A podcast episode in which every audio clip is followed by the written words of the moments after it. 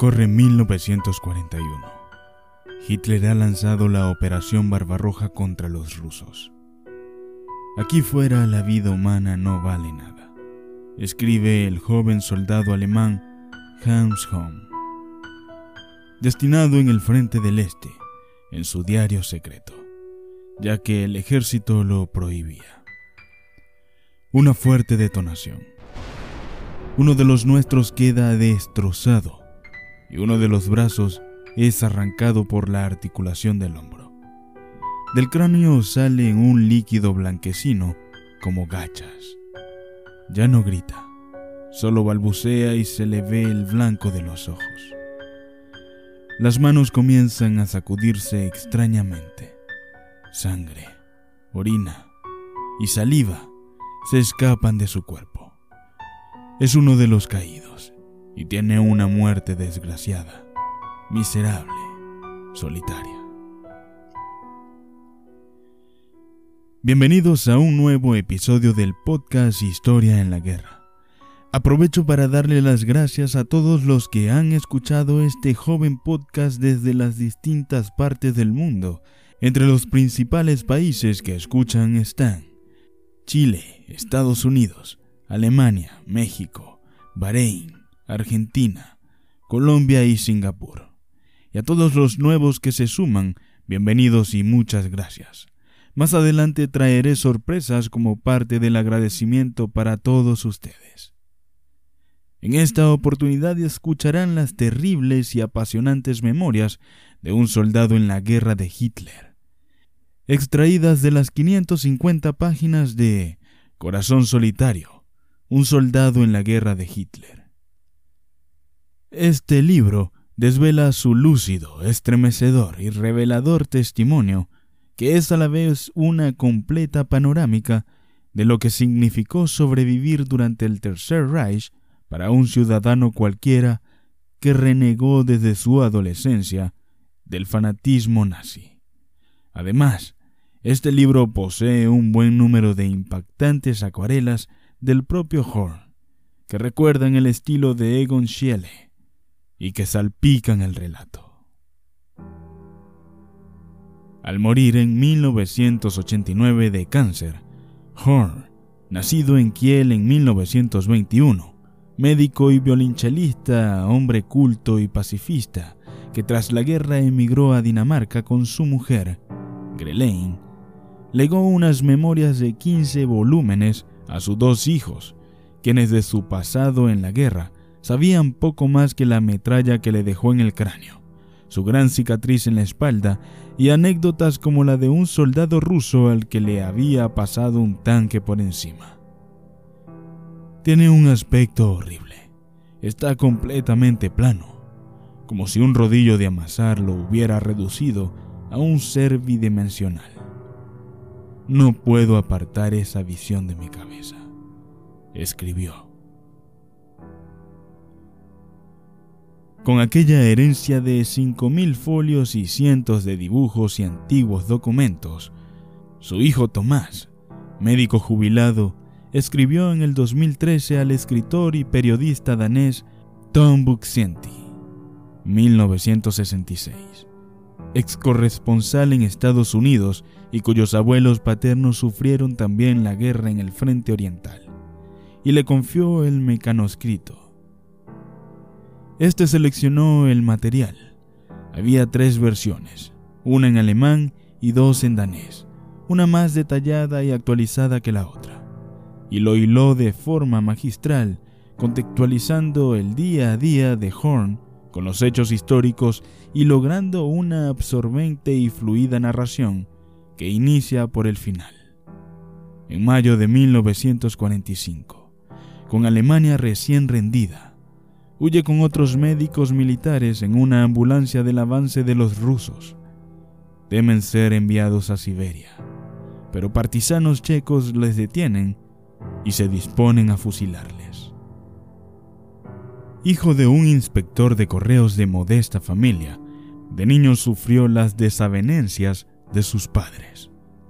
Su madre quedó embarazada de su amante, profesor de piano. Su hermano pequeño, fruto del adulterio, se enteró de ese secreto familiar con 78 años, igual que su hermana de 90, al leer las memorias. Con 12 años, Horn, el mejor músico de la escuela, se apuntó a las juventudes hitlerianas, seducido por los desfiles, las antorchas, el uniforme, pero pronto abominó del adoctrinamiento las marchas interminables, la instrucción militar, la disciplina férrea y el agotador entrenamiento. De los años 30 recuerda las delaciones y el miedo de la gente, que mantenía un perfil bajo para no llamar la atención de los nazis, que se hicieron omnipresentes. Recuerda los saqueos de la noche de los cristales rotos y cómo lanzaron a un sastre judío por la ventana, que murió al instante. Como casi nadie quería la guerra o la citación para el servicio de trabajo, en Prusia, donde bajo el mando de auténticos psicópatas les convertían en fichas de la máquina de guerra de Hitler, con un único propósito, someternos, desterrar cualquier tipo de pensamiento independiente e individualismo, sistemáticamente y con una brutalidad siniestra. Intentó luego evitar el servicio militar, entrando en la Universidad de Humanidades. El Bedel le enseña una sala bajo llave donde guardan los libros prohibidos que los nazis han quemado en la hoguera. Pero lo reclutan en 1940 íbamos a ser transformados en asesinos antropófagos, que nunca deberían pensar por sí mismos. Después de ocho semanas de entrenamiento básico, estás listo para ir directo al puchero y has aprendido que vales menos que una mosca. Les dan pastillas de pervitina, metanfetamina, para combatir las 24 horas al día y les envían al frente. Horn se estremece de vergüenza, asco y terror al ver a unos SS golpear hasta la muerte a un preso soviético y a la policía militar obligando a cavar su propia fosa a otro joven ruso antes de dispararle. También ante el aspecto de soldados alemanes heridos y rotos y de refugiados, niños, mujeres y ancianos, en harapos, Pasa hambre, matan un caballo herido para comerlo y pasan frío, mal equipados para el invierno ruso. Los pies son témpanos de hielo a menos 35 grados centígrados. En medio de la mierda. Se está extrañamente tranquilo cuando estás en medio de la mierda. Proyectiles de todos los tamaños silban cantan y estallan alrededor de uno. Si aciertan, malo para ti. Entonces se acabó. Uno trata de no pensar por qué estás aquí o cómo habría sido la vida sin esta maldita guerra. Escribe desde primera línea bajo un fuego asesino de ametralladoras. No escatima escenas macabras y escalofriantes, como cuando despertó, estando él herido y esperando ser evacuado. Al caerle encima varios metros de intestinos rosados de su vecino de camilla, con trozos de pajas pegado y llenos de piojos. Otro vecino de cama, un soldado normal, ni nazi ni SS, le confiesa atormentado las atrocidades en las que participó en Estonia y Letonia, ametrallando a judíos, hombres ancianos, niños y embarazadas, ante las zanjas que les han obligado a cavar y que serían su fosa. Tras tener que identificar a compañeros caídos con las manos rojas de su propia sangre, cuando vi en sus caras muertas una dolorosa desesperación y ninguno murió con las palabras Alemania o el guía Hitler en los labios solo decían mamá como última palabra. Asume que la guerra le ha cambiado y se indigna cuando ve en retaguardia a oficiales pretenciosos de las SS y las SA, gordos y autocomplacientes, pavoneándose con uniformes de galas y botas brillantes, con el brazo siempre estirado, porque no estaban en el frente. No puedo describir el horror que vi allí. Recuerda sobre el sótano de un hospital de campaña donde se hacinaban soldados desahuciados. Para evitar que volvieran a enviarlo al frente una vez recuperado, Jor empieza a estudiar medicina en la Academia Militar, ganando una prórroga durante la que se enamora de Grelaine, con quien se casa tras quedar embarazada. Tras ver nacer a su primogénita, debe volver al este, ya como médico en hospitales de campaña, donde continúa su infierno. Tras unas prácticas desinfectando miembros de soldados obligados a ir a enfermería, tras tener relaciones sexuales, un pene tras otro, gruesos y delgados, largos y cortos, todos igual de malolientes. Mientras sus propietarios me contaban con orgullo los últimos logros de sus aparatos. Trabaja sin descanso en un balneario hospital de Ostrava, un matadero donde los pacientes morían por decenas. Muchos por septicemia, y gangrenas gaseosas. No hubo herida, lesión, mutilación y destrucción del cuerpo humano que no presenciara.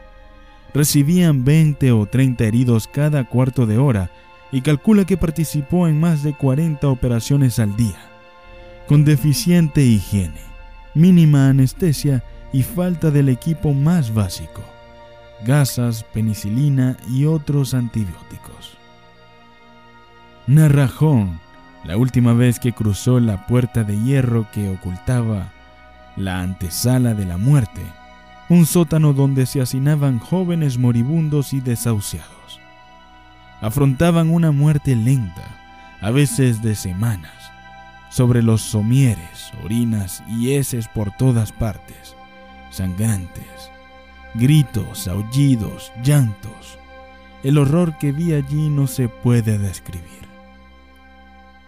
Book Swenty destaca que Horn se pregunta cómo, a pesar de los evidentes delirios del régimen, los alemanes siguieron luchando intensamente y la población se adhirió aún más servilmente.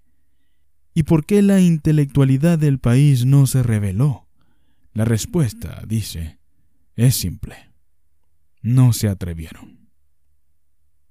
Expresar descontento o demostrar que estaban contra Hitler hubiera sido un auténtico suicidio.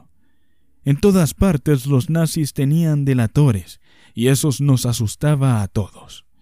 Y en su grupo sabían muy bien, añade, quién era nazi y quién no, y quién era un delator. Antes de acabar en un campo de presos de guerra estadounidense, del que saldría libre con 24 años de edad, vio por primera vez a prisioneros de los campos nazis. Jóvenes SS sacaban cadáveres vestidos con trajes de rayas, de vagones de ganado de un tren de mercancía. Los vivos eran puro esqueleto, un naufragio humano. Así solo lo he visto en moribundos de última fase. Inmediatamente me di cuenta de que absolutamente nada podría disculpar los crímenes allí cometidos.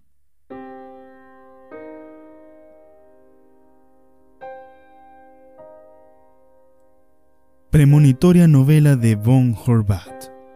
Cinco días después de la muerte del austríaco de origen húngaro, Odon von Horvath, en el París de 1938 se publicaba Un hijo de nuestro tiempo premonitoria novela póstuma protagonizada por un soldado alemán de 22 años, en la que ya aparece este augurio. La guerra que está por venir va a ser muy distinta de esa a la que llaman guerra mundial, mucho mayor, más violenta, más brutal. Una guerra de destrucción. Cegamente seducido por las promesas patrióticas nazis y huyendo del hambre y la mensidad en la que vivía antes de entrar en el ejército, el protagonista parte voluntario con la Legión Cóndor a la Guerra Civil Española, que Hitler utilizó como ensayo de la Segunda Guerra Mundial, masacrando a civiles en bombardeos como el de Guernica. En la novela, la carta de un capitán a su mujer revela sus remordimientos. Ya no somos soldados, sino miserables ladrones, cobardes asesinos. Ya no luchamos noblemente contra un enemigo, sino con malicia e indignidad contra niños, mujeres y heridos. Admirado por Germán Hesse, Thomas Mann, Stefan Zweig y Joseph Roth, von Horvath por sus simpatías izquierdistas ya desde 1933, había recibido amenazas de los nazis que llegaron a quemar sus obras en público.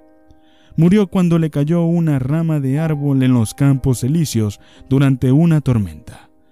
Había llegado a París esperando emigrar a Estados Unidos, donde iba a llevar al cine Juventud sin Dios, novela de éxito en la que alertaba de la semilla del mal del nacionalsocialismo entre los jóvenes alemanes.